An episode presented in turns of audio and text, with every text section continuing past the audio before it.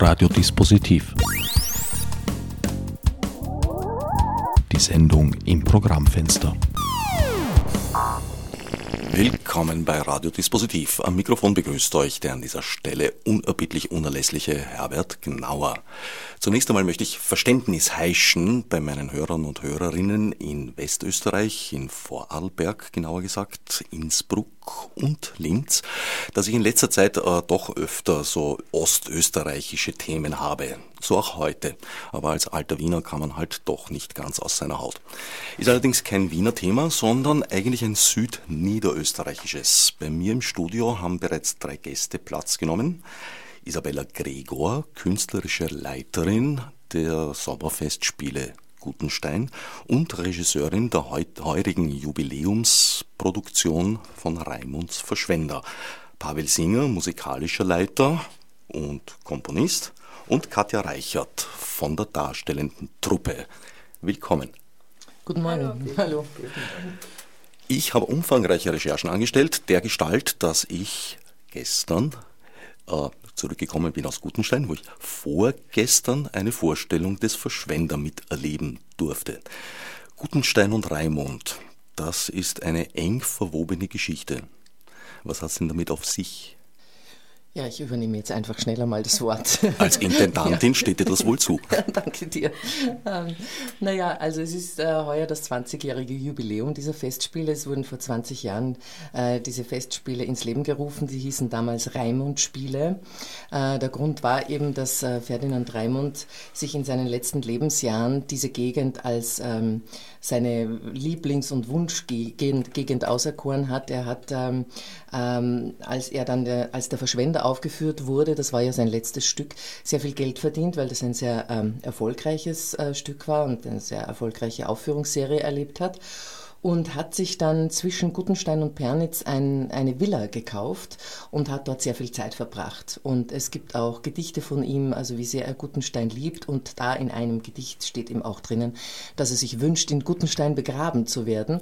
Und das wurde er auch. Also es gibt ein Grab von Ferdinand Raimund in Guttenstein und das, ähm, also diese ganze, äh, diese ganzen letzten Lebensjahre, die er dort verbracht hat und eben das Grab von Guttenstein, glaube ich, waren ein Auslöser, wo man sagte, ja, man muss eigentlich den Ferdinand Raimund hochhalten und muss ihm sozusagen eine äh, Sommerspiele widmen. Und das hat man dann auch getan. Dem Programmheft habe ich entnommen, dass Teil, zumindest Teile des Stückes auch dort entstanden sind. Das stimmt, ja. Es sind Teile des Stückes dort selbst entstanden. Es sind Teile des Stückes auch in Gaden entstanden, bei Mödling. Also die ganze niederösterreichische sommerfrische Gegend, die es da gab, wo die Leute von Wien aus immer hingefahren sind, wegen der guten Luft und also weil es auch noch nicht so weit war. Ja, äh, das äh, war, waren Lieblingsgegenden von Raimund. Und da gibt es auch ein bisschen noch was nachzulesen. Also zum Beispiel eben auch von Gaden, von dem Gasthaus, wo er sich da einquartiert hat, wo dann die Leute ihm geschrieben haben, ja, also er war immer sehr ernsthaft. Manchmal hat er auch gelacht, der Herr Raimund. Äh, und er hat sich halt sehr viel inspirieren lassen von den Leuten dort. Zum Beispiel das Kraxenweiberl, ja, das Holzweiberl, das ja auch im Verschwender vorkommt. Das ist die Kraxen, das ist eigentlich eine Gardener Geschichte und gar keine Gutensteiner Geschichte. Das hat eine Hintergeschichte. Auf die kommen wir vielleicht später ja, gut. Auch. Würde mich nämlich sehr interessieren. Ja. Allerdings die Behauptung eures kaufmännischen Leiters, dass sein Großvater ein Gutensteiner gewesen sei, hat sich nicht verifizieren lassen. Wikipedia behauptet anderes. Äh, ja, ich meine, ich bin zwar auch jetzt nicht unbedingt ein, ein Verfecht, also ich schaue auch viel nach in Wikipedia, aber ich bin mir nicht sicher, dass da immer alles stimmt. Ich nehme mal an, dass die Gutensteiner, die das recherchiert haben, da eher recht haben, sage ich jetzt einfach mal so. Du hast es schon gesagt, der Verschwender war in der Zeit ein ganz großer Erfolg. Ja. Es hat auch ein in der Zeit ausgesprochen erfolgreicher Komponist die Musik geschrieben, Konradin Kreuzer. Ja.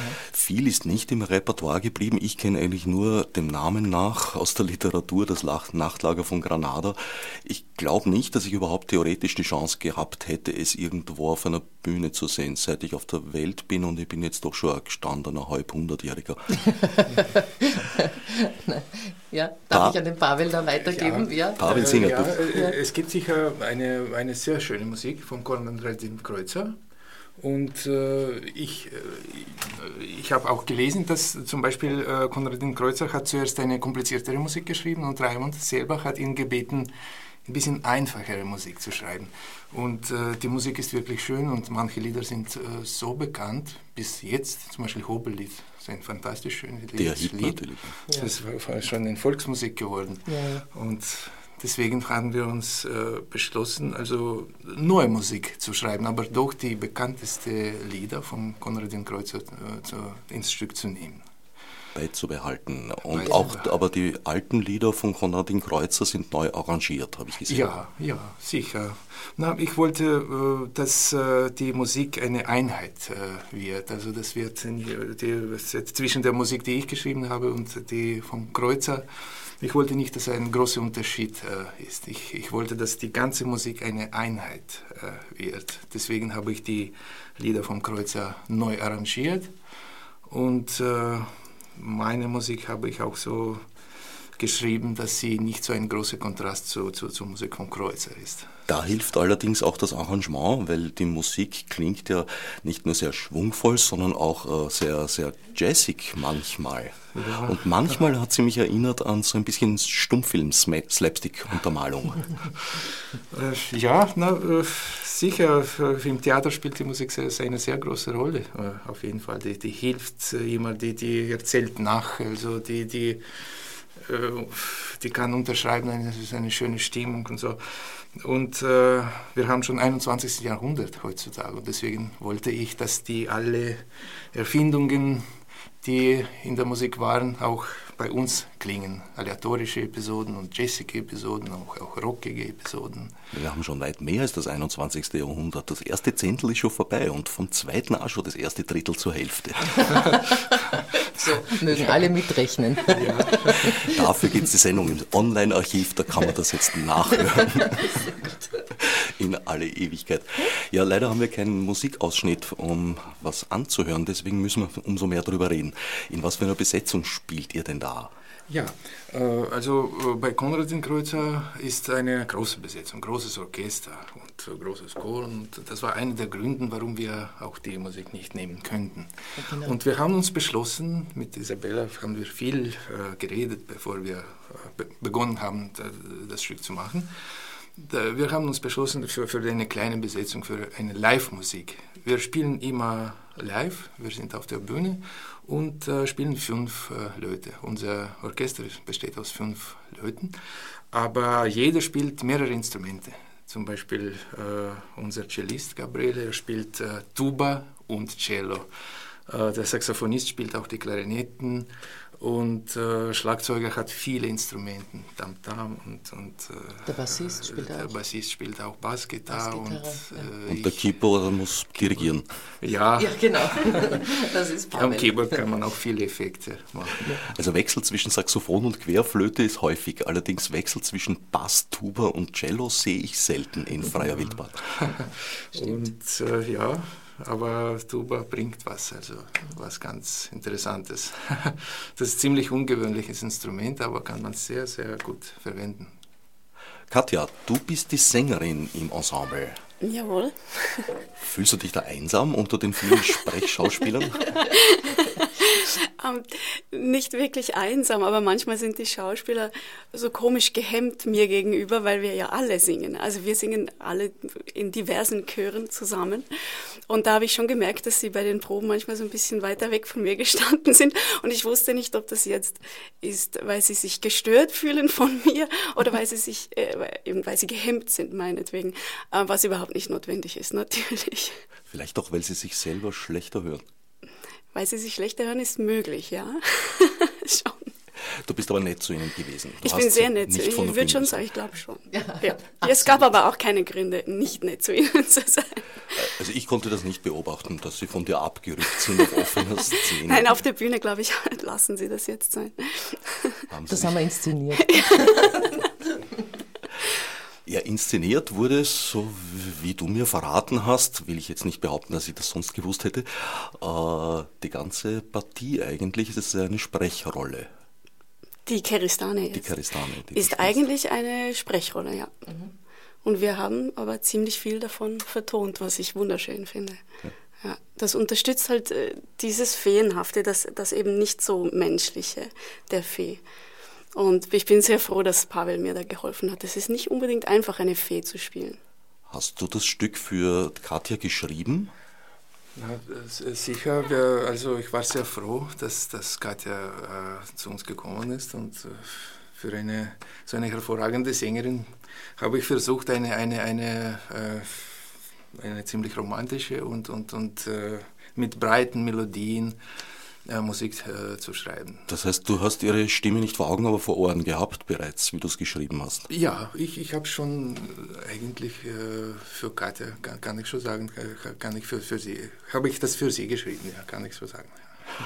Ich habe es mir nämlich fast gedacht, weil da doch eine beachtliche Höhe vorkommt, die nicht jeder Sängerin so gegeben ist. Genau, ja, sehr gut. Stimmt. Und ja, aber die Fee kommt von einer anderen Welt und, und äh, ja, und die spricht viel weniger und ich glaube, damit haben wir ein bisschen betont, dass die Fee von anderen Sphären quasi kommt und sie singt fast ausschließlich und sehr hoch, ja. Und, äh, aber wir haben versucht, ein, ein bisschen auch mit Hall-Effekt, dass es sehr, sehr, sehr romantisch und über, überirdisch, kann man so sagen, klingt. Ja. Damit wären wir beim Stück angelangt, das ja gerade in unseren Tagen mit wirtschaftlichen Krisen und allem Pipapo und Verschwendung aller Orten äh, durchaus an Aktualität wieder gewonnen hat. Ja, ja, hat es. Und ich glaube, das hat es immer gehabt, dieses Stück. Ja. Also Verschwendungssucht äh, hat es, glaube ich, in, in jeder Zeit gegeben. Und das ist das Spannende auch an dem Stück, dass es so universell ist. Ja? Also es, ist, äh, es sind Themen angesprochen. Es ist ja, äh, das Stück heißt ja nicht der Verschwender ursprünglich, sondern Bilder eines Verschwenders von Ferdinand Raimund. Also in dem, das Originalskript heißt Bilder eines Verschwenders. Das heißt, es sind Ausschnitte, Szenen, es kommt in jeder Szene das Geld vor, in jeder. Ja. Ob das jetzt das Holzweiberl ist, ob das der Chevalier Dumont ist, also ein reicher, sehr überkandidelt, wie man bei uns in Wien sagt, oder übertriebener Chevalier, der immer von der Natur spricht und eigentlich so unnatürlich wie nur ist. Ja. Ein Rousseau-Jünger, nehme ich mal an, bei Raimund im Original. Ja, ja, ja, absolut, ja. Da sind wir uns einig, das glaube ich auch. Ähm, und der Verschwender selbst natürlich, der überhaupt keinen Bezug zu dem Geld hat. Da sind wir wieder bei der, bei der Fee Kiristane, die äh, sich eben in den Verschwender verliebt hat, als er 17 Jahre alt war und ihn das Leben lang begleitet hat und eben den Vater und den Sohn mit Geld überhäuft hat. Und ähm, dieser junge Mensch, also dieser Julius von Flottwell, nie gelernt hat, eigentlich mit Geld umzugehen, weil es immer da war. Ja, also das ist ja auch ein, ein Problem, das es in jeder Zeit gibt. Das haben wir, das haben die Könige gehabt, das, das gab es immer. Ja. Das erinnert mich an dieses Familie, wie heißt die? Flöttl, glaube ich, nicht? Vater ja, und Sohn. Ja, und genau, genau. Die kommt bei uns ja auch so vor in einem Lied. Genau. Doch wenn man es wieder Flöttl macht, dann geht es ihm schon recht gut. Das kommt bei einem Couplet von Valentin vor. Flöttelwell. Ja, genau, Flöttelwell, genau. nicht Flottwell, sondern Flöttelwell, richtig. Ähm, ja, und so, so gesehen äh, sind das so herausgegriffene Geschichten eigentlich, ja, die natürlich in, eine, in ein ganzes Stück gebettet sind, die diese Verschwendungssucht, den ähm, Nichtumgang mit Geld, ähm, die Gier nach Geld, den Neid äh, wegen des Geldes äh, anspricht. Und das ist, ähm, ja, das ist in jeder Zeit ein, glaube ich, ein Endlosthema. Keristane ist die die Liebe von Flöttel Flotwell und muss ihn verlassen, ja. weil sie ihre Perlen aufgebraucht hat. Ja. Das kannst du uns jetzt vielleicht genauer erklären. Weil sie ihre Perlen verschwendet hat an ihn, genau. nämlich ähm, sie bekommt den Auftrag der Feenkönigin äh, auf der Erde Gutes zu tun und bekommt dafür eine Perlenkrone aufgesetzt und mit jeder dieser Perlen kann sie etwas, einen Zauber äh, hervorrufen.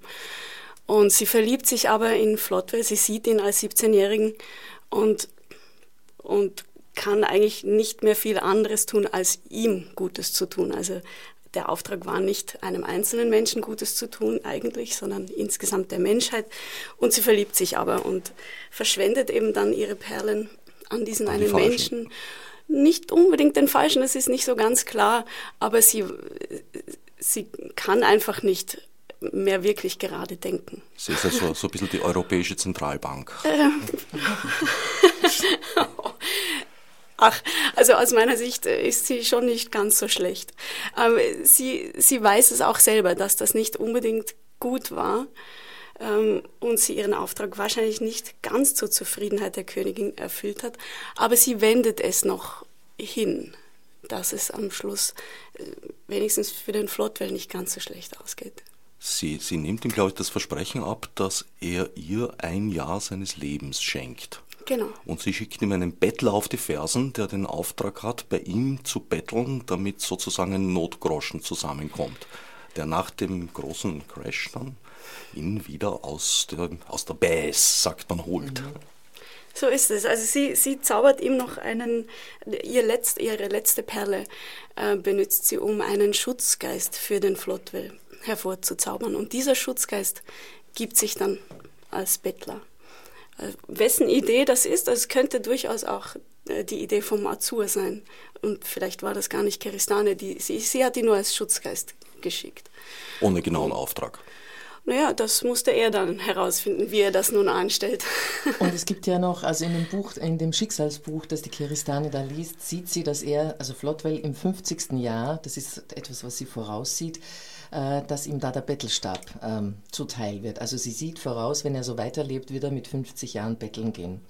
Und insofern glaube ich schon, dass sie also in die, schon in die Richtung gearbeitet hat, dass der Azur sich ähm, äh, dahingehend äh, befleißigt, sage ich mal, dass er was tut, dass der Flottwell im 50. Jahr nicht ohne Geld und ohne Mittel dasteht. Das ist eigentlich auch ihr Auftrag. Damals sind die Einschätzungen der, der, der sagen wir mal, der, der, Beurteiler in der Wirtschaftslage offenbar noch zugetroffen. Punkt. Genau im 50. Jahr ereilt ihn genau dieses Schicksal. Ja, zumindest Feen können das ja. ja, wir könnten auch mal die eine oder andere Fee gebrauchen in unserer Welt, würde ich sagen, die uns da vor dem einen oder anderen rettet oder beziehungsweise wohin führt, wo wir noch Lösungen finden. Ja. Ja, ich glaube auch, dass das so eine schöne Parallele ist von der damaligen Zeit zu der unseren. Äh, Raimunds Zeit, als die ganzen Städter sich wieder nach der Natur gesehnt haben, eben Raimund selber auch. Das ist ja heute gar nicht so anders. Also diese, diesen Wunsch nach einer Fee, die irgendwo noch für einen was Gutes tut, äh, ich glaube, den kennen wir auch gerade heute ebenso. Raimunds Figuren sind ja jetzt nicht gerade psychologisch gezeichnet, sondern sie sind eigentlich eher Allegorien. Also der Flottwell ist nicht irgendein Verschwender, sondern der Verschwender schlechthin, unterscheidet sich von den zeitgenössischen Gestalten eher dadurch, dass er sympathisch ist, was in der Realität meistens dann nicht so zusammenkommt. Was die Leute, die sind, von sich selbst aber nicht glauben. Würde ich doch sagen. Valentin ist auch nicht ein treuer Diener, sondern der treue Diener und der korrupte Kammerdiener Wolf ist auch ein, ein, ja, ein Bösewicht par excellence. Wie nähert man sich solchen Figuren?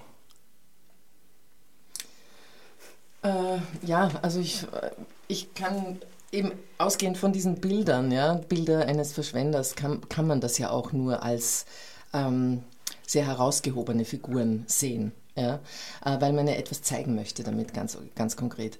Ich, ich empfinde den Raimund schon psychologisch, muss ich sagen. Also je, je mehr man sich da hineinarbeitet in diese, in diese Figuren und eben in die, in die Geschichte dieses Verschwenders, desto stringenter ist die Psychologie der Figuren. Also man kriegt irgendwie schon, äh, schon so das Gefühl, das geht gar nicht anders, der kann gar nicht anders handeln, das muss irgendwie so sein.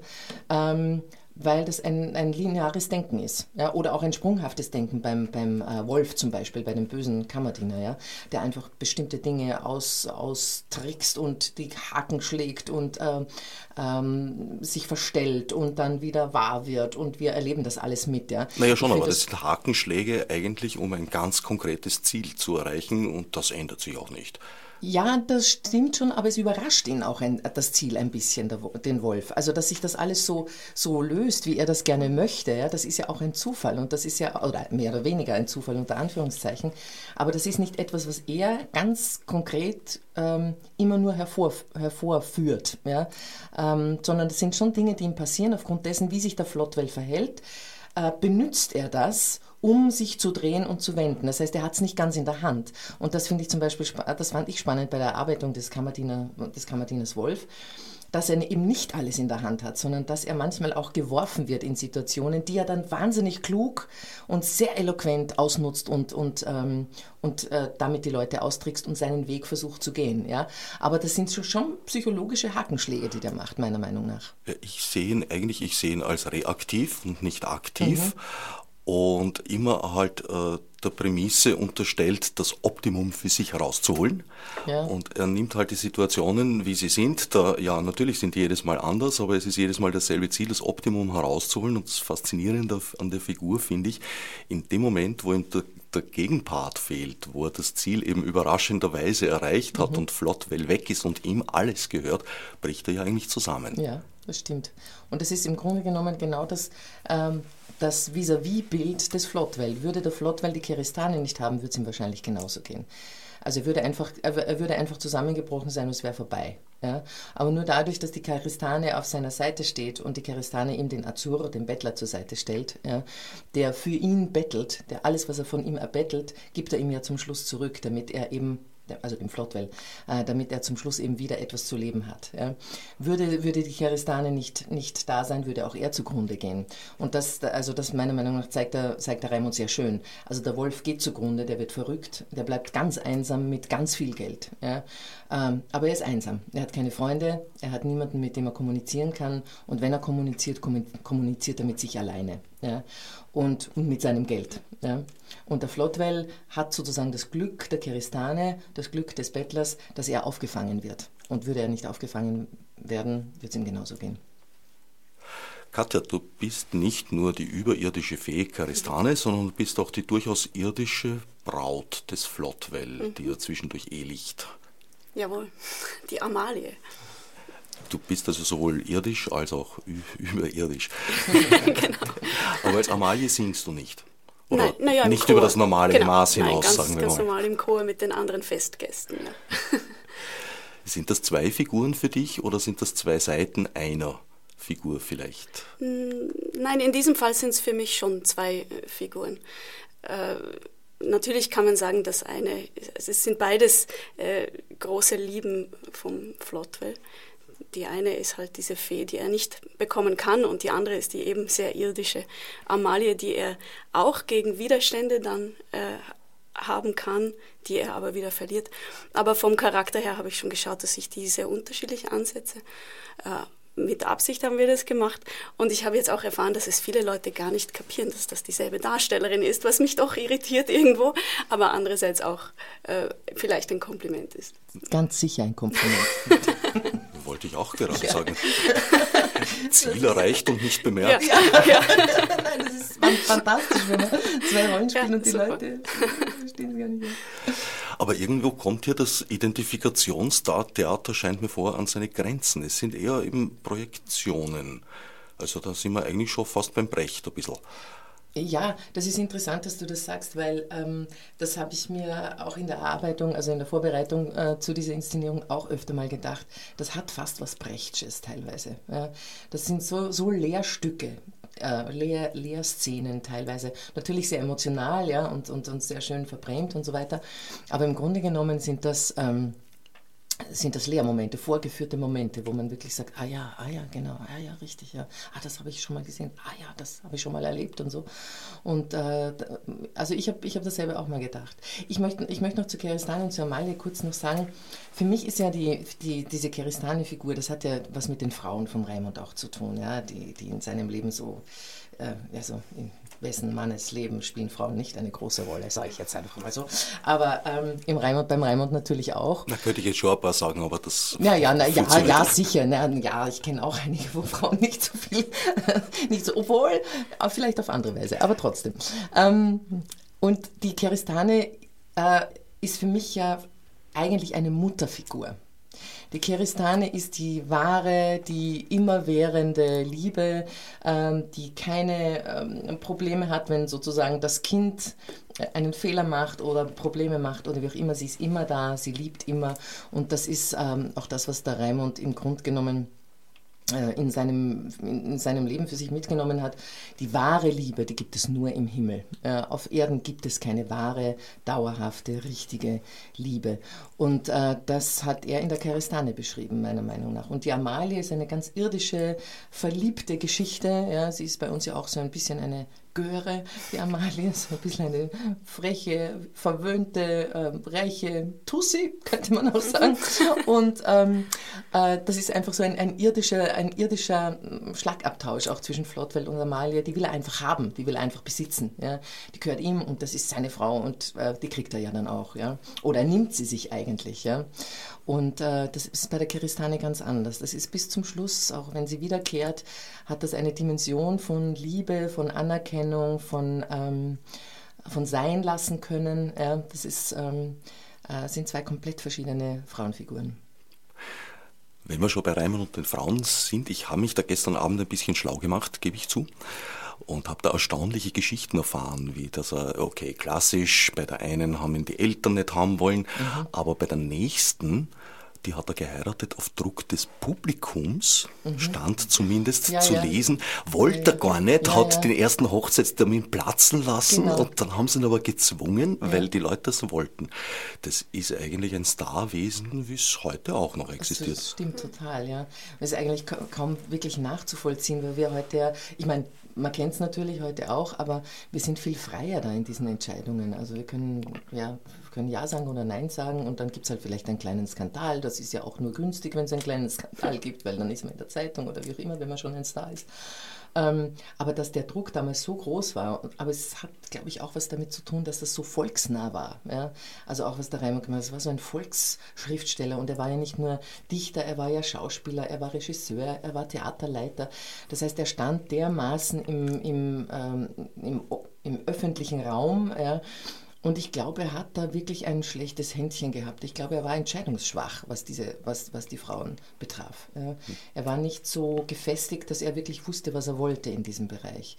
So sehe ich das. Ja, das ist eine rein persönliche Meinung. Das, hat, das ist jetzt keine wissenschaftlich fundierte, äh, fundierte Recherche. Aber ähm, ich glaube, er hat, da, äh, er hat sich da auch treiben lassen. Also es war auch, glaube ich, ein, ein, ein Wesenszug von ihm, dass er sich treiben ließ, in das eine oder andere hineintreiben ließ. Ein weiterer Wesenszug, der damals so mit diesem Begriff nervenkrank mhm. bezeichnet wurde, also er dürfte mhm. eine sehr eigenwillige, schwierige Persönlichkeit gewesen ja. sein, offenbar auch zu Depressionen ja. neigend und ja. sehr skurril ist die Geschichte seines Todes, also tragisch skurril. Sehr tragisch, ja. Also ich habe auch ja Nervenkrankheit. Ähm, ja, was würde man heute sagen? Vielleicht manisch-depressiv, ich weiß es nicht. Ja, also was genau mit dieser Nervenkrankheit gemeint wurde, aber es hat natürlich auch mit äh, mit einer extrem starken Fantasie, glaube ich, auch zu tun, äh, unter der man ja vielleicht auch manchmal leidet, die natürlich auch was Tolles hervorbringt.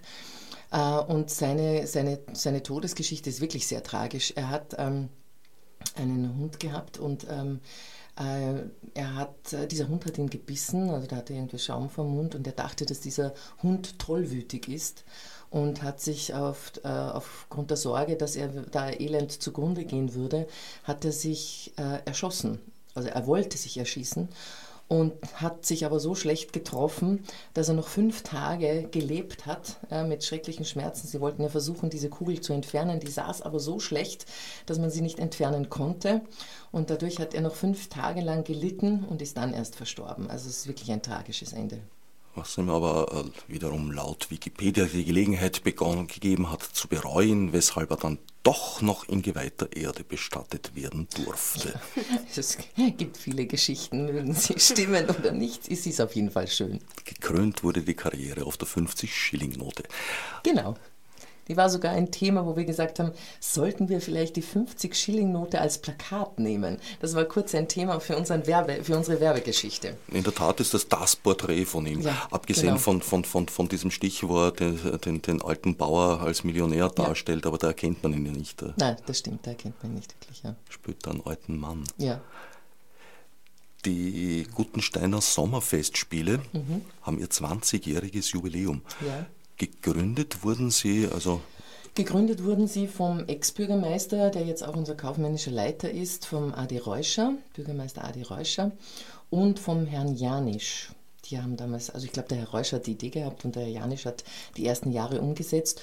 Und da wurde ja noch ähm, auf einer Wiese gespielt im Freien und ähm, äh, dann in den nächsten Jahren hat man gedacht, naja, bevor man da die ganze Zeit gegen die Bäche an und den Wind anschreit, mit den Reim und Texten wäre vielleicht doch mal ganz gut, eine Tonanlage zu haben und vielleicht auch mal eine kleine Lichtanlage, dann wenn es finster wird, dass man vielleicht schönes Licht machen kann. Dann haben sie teilweise äh, diese Festspiele so gestaltet, dass sie von Ort zu Ort gegangen sind und da kam dann immer ein Schauspieler raus und hat dann vor dem Grab vom Raimund ein Gedicht vorgetragen oder Szenen vorgetragen. Das war sehr, glaube ich, sehr, sehr, sehr eigen, sagen wir mal so. Stationentheater. Stationentheater, genau. Und dann haben sie eben begonnen, ähm, eben Stücke zu spielen und dann hat im Jahr 2000 der Ernst Mabo äh, die Festspiele übernommen und, und, dann haben sie, glaube ich, auch Festspiele Gutenstein geheißen. Zuerst, hießen sie Raimund. Was ein bisschen kurz, kurzsichtig war, weil es gibt ja nur, ich glaube, so überliefert sind, glaube ich, acht oder neun es, Stücke. Acht Stücke gibt es von Raimund, ja. Mehr hat er nicht geschrieben. Ja, das wobei, ich habe da schon gelesen, dass er irgendwelche Fortsetzungen für irgendwelche Erfolgsstücke geschrieben hätte. Ja, aber keine wirklich fertigen Stücke, dass man sagen kann, okay, das nimmt man jetzt und man spielt das. das ja, Gelegenheitsliteratur. Das, ja, das, das heißt, das hat eigentlich ein Ablaufdatum so gehabt, diese. Und das hat der Ernst Mabo ja gemacht. Die haben wirklich alle acht Stücke gespielt, hintereinander. Und fürs Fernsehen aufgezeichnet. Fürs Fernsehen ich kann mich erinnern, ja, genau. das hat mein Reinmundbild, naja, eigentlich nicht mehr nachträglich geprägt. Das war vorher schon gefestigt, glücklicherweise. ja, also diese acht Stücke gibt es eben auch auf, auf DVD. Und äh, nach diesen acht Jahren äh, hat dann ähm, der Herr Neuspiel übernommen und hat dort Musical gemacht und hat, glaube ich, fünf Jahre lang Musical gemacht und dann hat sich die Gemeinde entschlossen, eben zum 20-Jahr-Jubiläum wollten sie wieder zum Raimund zurückkehren und ähm, ja, und jetzt sind wir mit dem Verschwender und Ferdinand Raimund wieder bei den Festspielen Gutenstein zu sehen. Also der dritte Turnus. Der dritte Turnus, aber nicht Turnus, also es wird, also gehen, gehen Sie weiter, die Festspiele Gutenstein wird es sicher nicht so sein, dass wir wieder alle acht Stücke spielen, also das wäre ja auch irgendwie langweilig. Also wir werden, nächstes Jahr würden wir sicher weiter noch äh, Raimund spielen, aber dann kann man auch auf Zeitgenossen ausweichen. Also es soll eher Biedermeier-Zeit, Zeit von Raimund sein, Beschäftigung mit der Zeit von Ferdinand Raimund und nicht mehr einfach nur jedes Jahr da ein, ein Stück nach dem anderen. Nächstes Jahr sicher noch Raimund, aber dann werden wir ein bisschen andere Wege beschreiten. Wobei Raimunds Leben sicher eigentlich auch zu, für einen dramatischen Abend eignen Ja, ja, das ist ja, das ist ja auch ein Plan. Also da ein Stück zu schreiben über das Leben von Raimund. Das ist, äh, aber das hat noch, also braucht ja auch ein bisschen Vorlaufzeit und ähm, das ist absolut im Plan. Ja. Das ließe sich auch wieder als Stationentheater an. Nein, danke. nicht mit mir. Ich bin nicht so ein Fan von Stationentheater. Äh, das kann man außertourlich mal machen, wenn man eine Führung durch Gutenstein macht, sehr gerne. Kann man auch irgendwie das eine oder andere Gedicht irgendwie an bestimmten Orten irgendwie vorlesen, vortragen etc. Aber Theater ist schon ein, für mich einfach eine andere ähm, ich liebe die Erzählweise des Theaters, also wirklich ein Stück zu spielen von vorn bis hinten und an schönen, an schönen Orten, Bühne bauen, Kostüme etc., was wir ja auch beim Verschwender gemacht haben. Na, muss ich doch ein bisschen eine Lanze brechen. Äh, ich habe schon gute Stationentheater ja, auch. auch gesehen, bei Bruno Max zum Beispiel fallweise. Ja, naja, der Bunker ist natürlich auch ganz was anderes nochmal. Der Bunker ist ein ganz anderer Raum. Ja. Das, äh, das, ja, das ist prädestiniert dafür. Aber jetzt, ob ich äh, über eine Wiese gehe oder auf einen Berg gehen muss und dann irgendwie mühsam dort hinauf und verschwitzt dabei in einem Grab herumstehe, ich glaube, das ist einfach noch einmal was anderes. Ja. Aber klar, also so Bunker oder Stollen oder, äh, also das sind natürlich Orte, die sind großartig, ja. da ist das ganz was anderes. Ja, oder man, man baut es aus in die andere Richtung, also inklusive Hamburger Stationen Raimunds Le Leben abfahren und grasen. Ja, ja. Halb Europa. Ja, er war ja eben auch unterwegs in Deutschland als Darsteller ja. seiner eigenen Figuren. War ja. er der erste Valentin? Ja, ja. Er war der Valentin und hat da auch wirklich unglaubliche, unglaublich Furore gefeiert mit dem Valentin. Das war auch noch das letzte Stück, das er gespielt hat, bevor er gestorben ist. Ähm, das, war, das waren seine letzten Tourneen, die er gemacht hat, eben auch nach Deutschland und hat da so unglaublich Furore gemacht mit diesem Valentin. Das ist ja auch eine, wirklich eine tolle Rolle. Und ähm, er hat tolle Lieder sich selbst geschrieben. Er teilweise auch beim Hobellied hat er noch Zusatzstrophen, aktuelle Zusatzstrophen immer noch gebracht.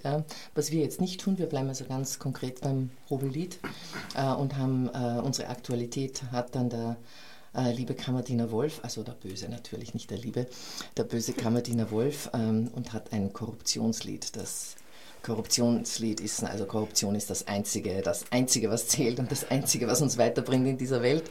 Ähm, das haben wir dem Kammerdiener, Kammerdiener Wolf gegeben. Da muss ich dich an dein Versprechen erinnern, dass du mir den Text noch Stimmt. zukommen lassen ja, wolltest. den lasse ich dir noch zukommen. Ja, das mache ich. Noch lieber eine Aufnahme. Ja. Oder beides. Oder beides. Und dann kannst du das hier auch spielen. Noch besser. das machen wir. An dieser Stelle möchte ich übrigens ein Kompliment anbringen. Boris Eder, Wirbelwind, die ganze Vorstellung über bei diesem absoluten Hit dieses Stückes und eigentlich der Raimund-Hit schlechthin, ist er sehr schlicht, sehr einfach und mhm. sehr ruhig. Das hat mir gut gefallen. Ja, ich finde, er macht das Großartige. War auch musikalisch sehr schön von Orchester unterstützt. Danke. Wir haben versucht, ganz, ganz, ganz äh, einfach das zu machen, in, im besten Sinn von diesem Wort. Also nicht, ich habe fast nichts Neues erfunden, nur diese geniale Melodie einfach zu unterstützen. Ein bisschen, ja. Ich glaube, dass diese Melodie braucht keine, keine Bearbeitung. Die ist von allein sehr gut. Also und Boris hat sicher. Dicke Orchestersätze und Arrangements können sie eigentlich nur schlagen. Kann man so sagen, weil manchmal eine, drei Noten manchmal sprechen viel mehr als ein Orchestersatz, die 500 Instrumenten besteht. Kann man so sagen, ja. Du bist musikalisch mit mehreren Wassern gewaschen. Du bist äh, klassischer Pianist von der Ausbildung her, hast ja. Komposition studiert? Auch, ja, beides. Ich habe äh, Komposition studiert und äh, Konzertpianist bin ich auch. Zuerst im Tchaikovsky-Konservatorium in Moskau und dann war ich Schüler bei Professor Erich Urbaner in Wiener Hochschule für Musik. Und was ist jetzt so zur Zeit dein Hauptbetätigungsfeld? Die Bühnenmusik oder Konzerttätigkeit? Äh, nein, ich schreibe gerne verschiedene Musik. Jetzt, jetzt schreibe ich für meine nächste große Arbeit ein Musical für Badener Stadttheater. Aschenputtel machen wir dieses Mal. Und dann schreibe ich eine Symphonie. Das, die wird in Russland aufgeführt, in Irkutsk im Mai. Beim, Musik Pardon, beim Musical habe ich den Eindruck, dass äh, sehr viele Werke geschrieben werden, auch zur Aufführung gelangen, aber auch wenn sie Erfolge sind, dann oft nicht nachgespielt werden. Ja, das sicher kommt oft vor. Aber ich denke, äh, im Musical ist sehr wichtig eine Melodie. Ich glaube, ich glaube das Wichtigste ist äh, die, die Melodie und eine Melodie zu erfinden, die danach sehr lange Zeit bleibt. Das ist die schwierigste Aufgabe für jeden Komponisten. Aber es gibt sehr viele Musicals, die auch gespielt werden und gesungen werden, also von Andrew Lloyd Webber oder, oder ja, von Friedrich Löwe und so weiter. Ja. Also die schönen Melodien werden immer bleiben, glaube ich. Orchestersatz kann sehr schön sein, sehr interessant, sehr hervorragend, aber, aber bleiben eigentlich die Melodien immer glaube, besonders im Bereich von Musical. Verrätst du schon was für das geplante Musical oder an dem du gerade arbeitest? Na, ich habe jetzt gerade begonnen, das zu, zu schreiben und ja, ich werde versuchen, was Gutes zu machen. Wann habt ihr Premiere? Äh, die Premiere ist am 16. Äh, November im Badener Stadttheater. Was, äh, äh, nächstes Jahr? Äh, dieses Jahr, in, in vier Monaten. Du fängst jetzt ein Musical anzuschreiben, das in vier Monaten uraufgeführt ja, leider wird. Leider sehr oft so. Man muss sehr schnell Instant immer Music. alles wow. schreiben. Ja. Jetzt habe ich nicht viel Zeit, aber ich versuche das schon. schon das heißt, die singen das dann vom Blatt oder wie funktioniert das? Na, äh, zuerst äh, schreibt man für Klavierauszug und die, die, die Melodien, die Klavierauszug und dann beginne ich zu orchestrieren. Ich, ich, das ist meine Überzeugung. Komponist muss selber alles orchestrieren. Das ist sehr wichtig, weil alle Nebenmelodien, alle polyphonische Momente, alle Orchestererfindungen muss Komponist selber machen. Und, und ich glaube, die, die, unsere Vorbilder, so im Musical zum Beispiel Andrew Lloyd Webber, größter Vorbild für uns alle, der hat auch alles selber orchestriert und das hört man sehr gut. Das sind die echten Partituren, nicht nur schöne Melodien, sondern auch die Partituren. Naja, schöne Melodien bei Andrew Lloyd Webber. Meistens ist es nur eine bis zwei über den ganzen Abend. Also ich habe immer den Eindruck, mit der Themenvielfalt einer Leha-Operette kann man drei Lebenswerke von Andrew Lloyd Webber bestreiten. Na, die Operette und Musical sind ein bisschen unterschiedlich schon. Also Musical ist manchmal ein bisschen noch plakativer, sicher, aber manchmal reichen drei Noten eigentlich. Na, Hobellied, Hobellied zum Beispiel. Das ist so einfach geschrieben, aber 200 Jahre singen die Leute und, und mit großem Spaß. Wobei ich jetzt kein großer Freund von Franz Leher bin, aber äh, Themenvielfalt und vor allem orchestrieren konnte er. Äh, Leher, ja, sicher. Leher, ja. Große Meister, ja, ja. Seine Partituren sind hervorragend, wirklich, wirklich, ja. Aber du machst den Klavierauszug und dann beginnen bereits die Proben, während du arrangierst? Oder Na, wie funktioniert das? Sehr oft ist es so, ja, weil nicht immer so, dass, äh, ja, ziemlich oft kommt so eine Situation, dass in sehr kurzer Zeit was man schreiben muss und, und jetzt habe ich für Klavierauszug praktisch einen Monat Zeit, ja. Aber beim Schreiben vom Klavierauszug sicher skizziere ich schon die Orchestersätze und dann geht es sehr schnell mit der Orchestrierung, weil ich schon die Skizzen habe. So. Und du kennst den Ensemble auch schon, du weißt, für ja, wen du schreibst. Ja, das ist auch sehr wichtig. Das ist auch sehr wichtig. Also ich, wenn ich kenne, für wen ich schreibe, dann schreibe ich schon ein bisschen anders. So wie ich erzählt habe, wenn ich, ich habe gewusst, dass Katja Reichert wird unsere Kiristane, ich habe für sie sicher was Eigenes, also was Besonderes geschrieben, so kann man sagen. Ist das in gewisser Weise eine Rückkehr zu früheren Stilen, als ja auch eigentlich für bestehende Ensembles komponiert wurde? Also na, das ist einfach, ich weiß nicht, das ist einfach wichtig zu, zu wissen, also weil, weil, weil jeder Darsteller, jeder Sänger hat äh, ganz eigene Art zu singen und, und äh, Tonumfang und, und die Stimme klingt ich weiß ganz genau, in welchem Register wie die Stimme klingt und wie, wie schön klingen die hohen Noten und wie, wie, wie schön klingt der tiefe, tiefe Register. Da, da, dadurch kann ich auch äh, ein bisschen mit Orchester auch experimentieren und ja, die schöne, bei, bei einer Sängerin zum Beispiel hohe Noten, so kann man mit Orchester sehr schön zu unterstützen, viel mehr tiefe Teppich, Teppich vom Streicherteppich geben oder so. Also es, es gibt sehr viele, viele gute, kann man sehr viele gute Sachen erfinden, wenn man weiß, für wen man schreibt. Dürfen sich deine Sänger und Sängerinnen auch was wünschen? Ja, das kommt auch ziemlich oft vor. Ich dürfte mir auch einiges wünschen. Wie waren denn so die Vorgaben beim Raimund, beim Verschwender? An den Musiker, Komponisten? Naja, zum Beispiel eben die Geschichte, weil wir jetzt gerade eben da auch zusammensitzen mit Katja, ähm, weil ich wollte gerne, dass die Fee Keristane singt und da haben wir natürlich auch gesagt, was, äh, in welche Richtung geht das und ähm, das ist ja, man sitzt ja erstmal vor einem leeren Blatt Papier und dann sagt man, okay, in welche Richtung geht das? Und dann hat, ähm, haben wir gesprochen und sind über den Text gegangen und in welche Richtung das gehen soll. Und dann hat Pavel, ähm, haben wir uns immer zusammen telefoniert und gesagt, ah, ich habe jetzt schon einen Vorschlag und treffen wir uns wieder. Und dann haben wir darüber geredet und dann habe ich meistens so die Szenen gespielt, wie ich mir das vorstelle. Und dann gesagt, ah, das ist zu lang und da müssen wir da und da muss der Flottwell sprechen und dann die Kirstane wieder singen und wie bringen wir das zusammen mit dem, äh, eben mit, mit, dass der Einsatz funktioniert, dass man nicht warten muss, ja, sondern dass es ineinander übergeht, Sprache und Gesang. Und da haben wir, haben wir zum Beispiel sehr, sehr, uns sehr oft getroffen und haben das immer versucht und ich habe gesprochen und er hat gespielt am Klavier und so haben wir das entwickelt. Und ähm, Pavel hat immer sehr schöne Vorschläge gemacht und dann haben wir da herum gearbeitet. Das war eine tolle Arbeitsphase. Das hat mir sehr viel Spaß ja, gemacht. Das war toll. Interessante Zusammenarbeit. Ja. Also nach dem, was ich jetzt gerade erfahren habe, wird das so Ende Mai gewesen sein, diese Phase. Nein, die war etwas früher bei uns. Früher. wir waren früher. früher dran. Ende April. Wir waren, genau, wir waren schon Ende April dabei. Nein? Wir waren etwas früher. Aber ich wollte auch sagen, bei Pavel klingt das so, wie wenn, ähm, wie wenn das keine langen Nächte sind. Also Pavel, glaube ich, hat oft nur zwei, drei Stunden geschlafen, als er dann orchestriert und so weiter. Also das ist schon eine wahnsinnige Arbeit. Das darf man nicht unterschätzen. Das Orchestrieren ist schon unglaublich. Also das ist viel Zeit, diese ganzen Noten da zu schreiben und zu arrangieren. Das ist schon eine enorme Arbeit. Aber eine, also wenn sie dann so gut ausgeht, eine tolle Arbeit natürlich. Sehr interessant. Ja, sehr interessante. Ja. Katja, was ist dein künstlerischer Mittelpunkt so zur Zeit? Ich bin stolz darauf, eigentlich keinen zu haben. Ähm, ich sehe mich als, als äh, vielseitige Darstellerin, die halt auch singen kann, aber nicht singen muss.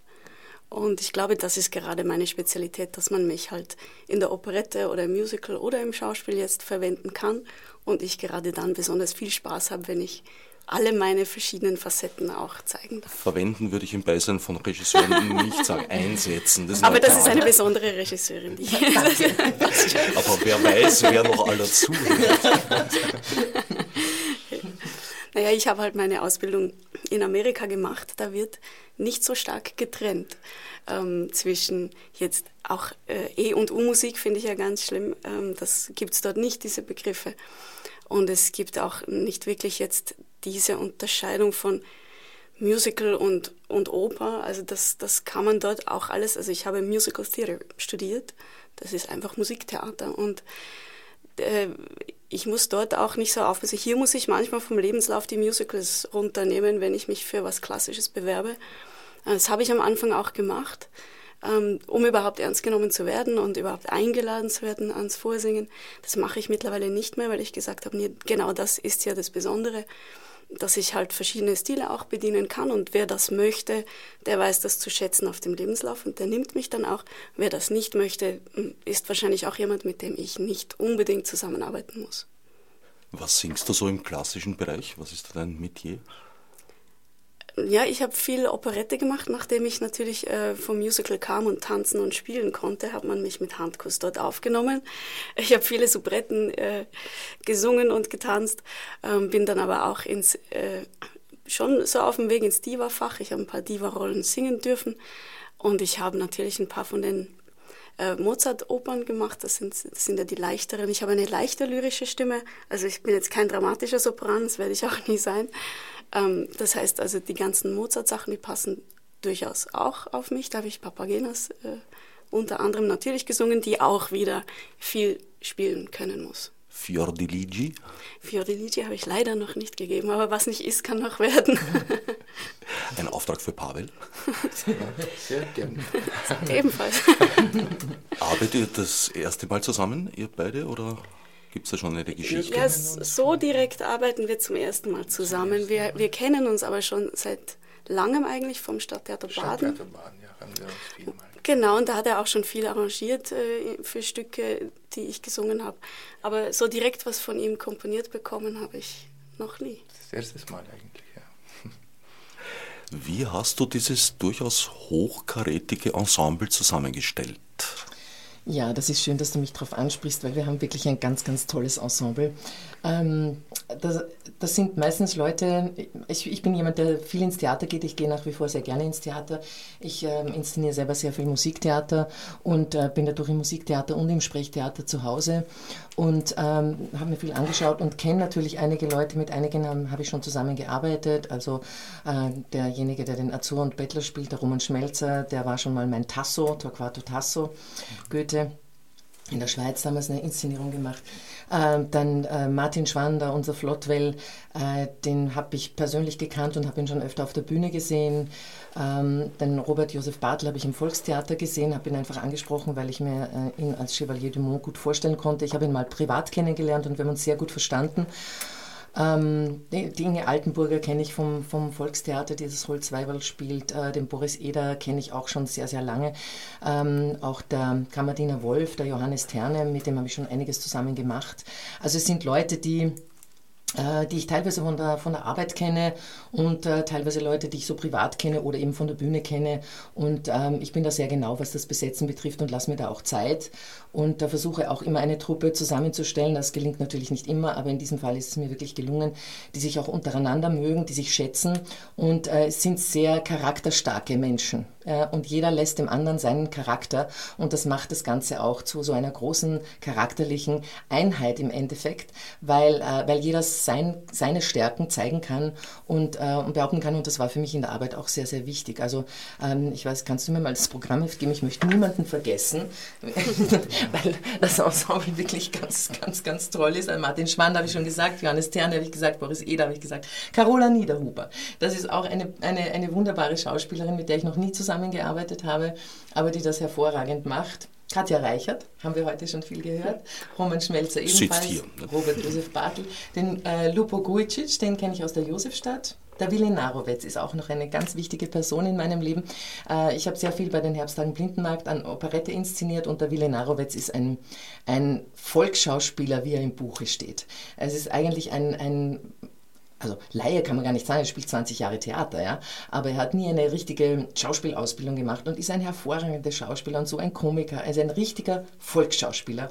Und den habe ich aus Blindenmarkt ähm, mitgenommen nach Gutenstein und der macht das großartig. Ich kann diesen Import äh, nur sehr gut heißen. Ich ja, ich danke dir. Ja, also ja, ich finde, er passt auch, er ist wirklich wie eine Raimund-Figur. Ja, also er ist einfach wirklich köstlich. Und dann den Christo Melingo, der spielt auch noch mehrere Rollen, auch den Präsidenten, also den Vater von der Amalie. Und Inge, Inge Altenburger habe ich schon gesagt. Also das ist mein, mein Cast und dann eben die Musiker mit dem Pavel und ähm, also die hat dann Pavel gefunden, die einzelnen Musiker. Ich bin, ich bin über einen Dirigenten, mit dem ich den Vogelhändler gemacht habe in, in Bad Ischl beim Lea Festival, bin ich auf Pavel gestoßen. Wir kannten uns vorher nicht und ähm, haben aber großes Interesse an der gemeinsamen Arbeit dann sehr schnell gehabt und das war auch ein, ein tolles Team. Ja.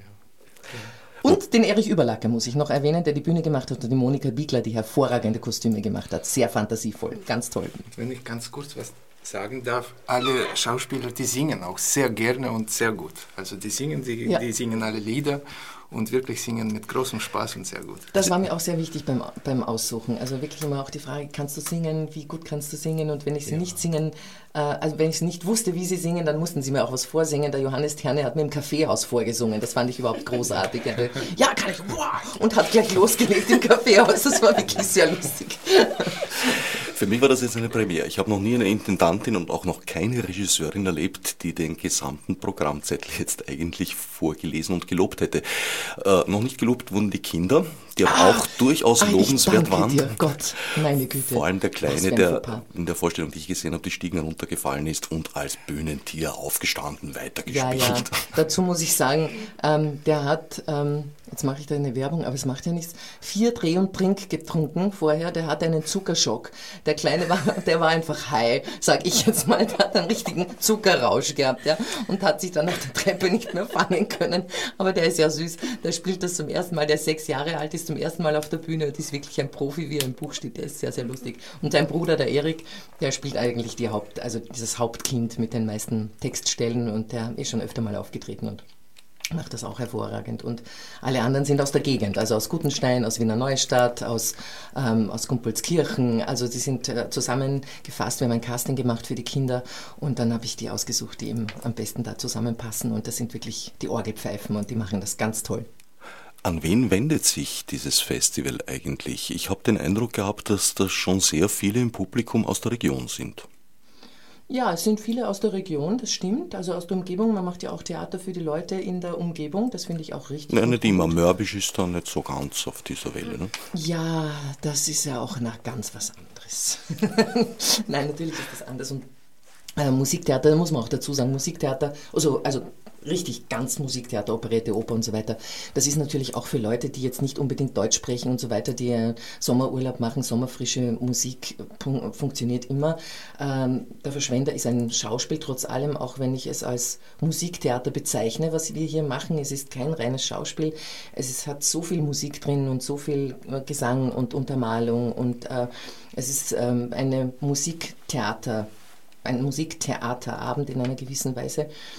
Äh, aber, es, aber dieses Musiktheater, das, das, wir machen, richtet sich auch natürlich an die Wiener. Also wir haben auch viel plakatiert in Wien und äh, es kommen sehr viele, sehr viele Wiener Autos. Also man sieht das ja auf dem Parkplatz dann, dass sehr, sehr viele Wiener auch kommen. Es ist nicht nur die Umgebung ich kann das überhaupt sehr empfehlen. Also ein Gutenstein ist auf jeden Fall ein Ausflug wert. Ja. Die Haselruh ist eine Haselruh. Ja. Beim Waldwirt kann man leider doch Handyempfang dort vorhanden, habe ich feststellen müssen. Aber ansonsten wirklich sehr idyllisch, einsam gelegen. Das ja. Piestinger Bier ausgesprochen empfehlenswert. Also die Gegend wild aufzusuchen. Romantisch, ja, wild, romantisch. wild romantisch. Aber jeder, der kommt, muss wissen, am Tag ist es schwül und in der Nacht ist es, kann es sehr kalt werden. Also es, äh, es geht richtig teilweise teilweise 10, 15 Grad äh, sind da innerhalb von zwei Stunden sofort weg. Also jeder, der in die Abendvorstellung kommt, sollte sich eine Decke oder eine Daunenjacke mitnehmen.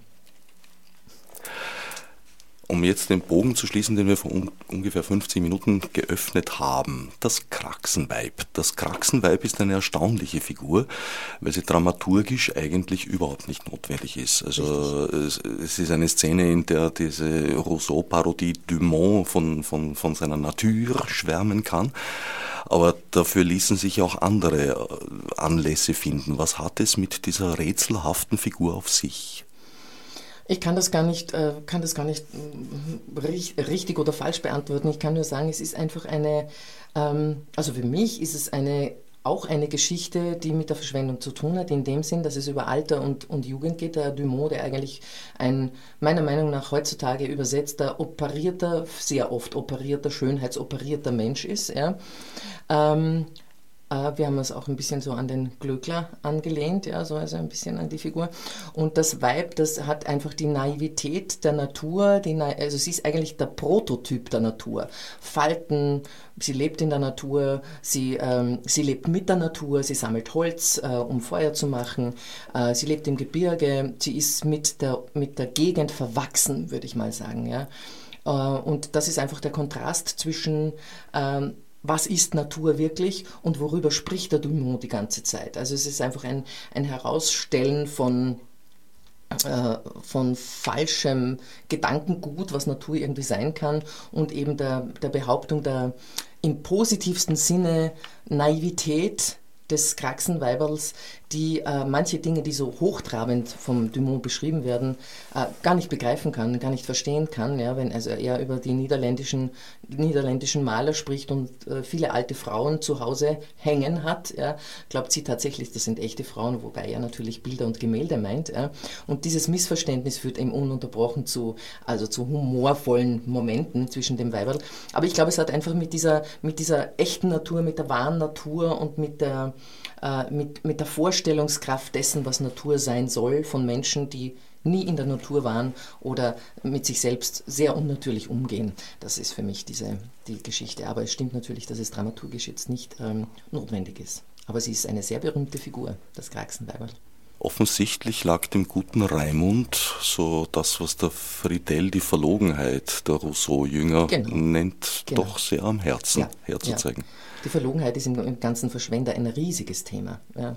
Also wer wen anlügt, wer wem etwas vorenthält, wer tut um zu. Ja? Also das äh, Verlogenheit ist ja auch ein Teil der Korruption und eine Verlogenheit ist ein Teil der Verschwendung etc.